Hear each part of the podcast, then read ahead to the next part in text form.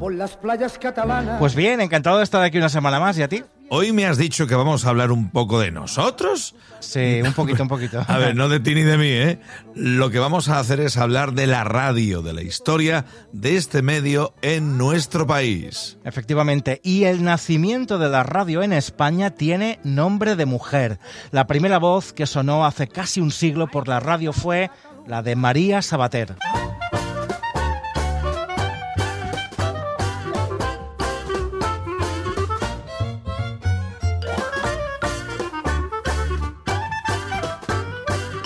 La María, la radio en España, nació oficialmente el 14 de noviembre de 1924. Efectivamente, fue a las seis y media de la tarde cuando desde el Hotel Colón de Barcelona se produjo la primera emisión radiofónica de la mano de esta mujer que hizo historia. Saludó al personal desde EAJ1 Radio Barcelona. Antes de eso, Radio Ibérica en Madrid ya había hecho algunas emisiones, pero fuera de la legalidad.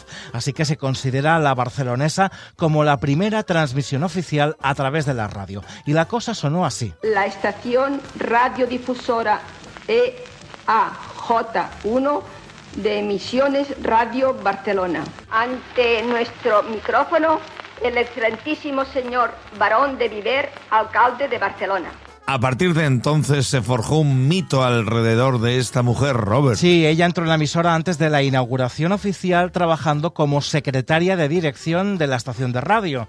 Contaba con tan solo 20 años de edad. Al entrar todavía estaban terminando las instalaciones de la emisora, que estaba en el número 12 de la calle Caspe, donde ahora sigue Radio Barcelona. Entonces el ambiente era, familiar porque estaban comenzando, eran cuatro en la emisora. Su tarea consistía en pasar a limpio las actas y las reuniones de los accionistas así como mandar copias a todos ellos. Su entrada allí en Radio Barcelona fue gracias a que hizo una solicitud de empleo en el Instituto de la Dona que Trabaja, el Instituto de la Mujer que Trabaja. Allí le ofrecieron trabajar en la Asociación Nacional de Radiodifusión. Tenía buena formación y es que había estudiado inglés y francés en la Escuela Berlitz.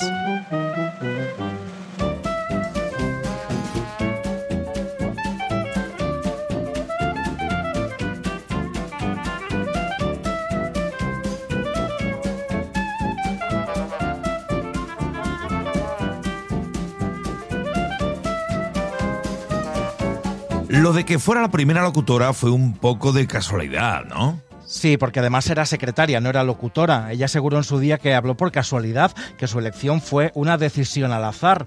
Lo hizo natural, sin nervios y sin haber realizado previamente una práctica, incluso no habiendo ejercido de locutora profesional.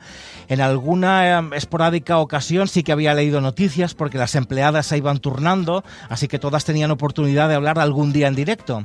Antes de proceder, siempre se exigía la lectura de aquellas largas tiras de papel y que tenía que ser perfectas, sin errores, leídas tal y como estaban escritas. Además fue ganadora de uno de los primeros concursos de la radio y es que en aquella época no se prohibía a los empleados participar en los concursos, como ahora. El premio fue un aparato de radio de galena. Por su trabajo, María Sabaté cobraba alrededor de 60 o 65 duros al mes. Es decir, 300 o 325 pesetas. Es decir, menos de 2 euros de los actuales. Hay que aguantar la pedra. Pero ella acabó desapareciendo de las ondas. Sí, es curioso. Pocos años después, por decisión personal, dejó el trabajo porque contrajo matrimonio. En una carta con fecha de 14 de diciembre de 1929, firmada por Joaquín Sánchez Cordobés, entonces director gerente de Radio Barcelona, decía textualmente que María Sabater Cebado ha prestado sus servicios en estas oficinas durante cinco años como mecanógrafa, secretaria de dirección, conociendo taquigrafía y los idiomas francés e inglés, habiendo cumplido fielmente su cometido deja de prestarnos sus servicios como tal voluntariamente. Una vez que se marchó de Radio Barcelona, ya no se volvió a saber de ella. Cuando se conmemoraron los 50 años de la radio, María Sabater fue reconocida y homenajeada en una gala celebrada en el Palacio Nacional de Montjuic. Pues hoy recordamos aquí su figura, la de la primera locutora de radio en España. Robert, gracias de nuevo, de verdad, y hasta la semana que viene, repito, reitero que esto está a tu nombre. Gracias a ti, Salas, un abrazo. No son horas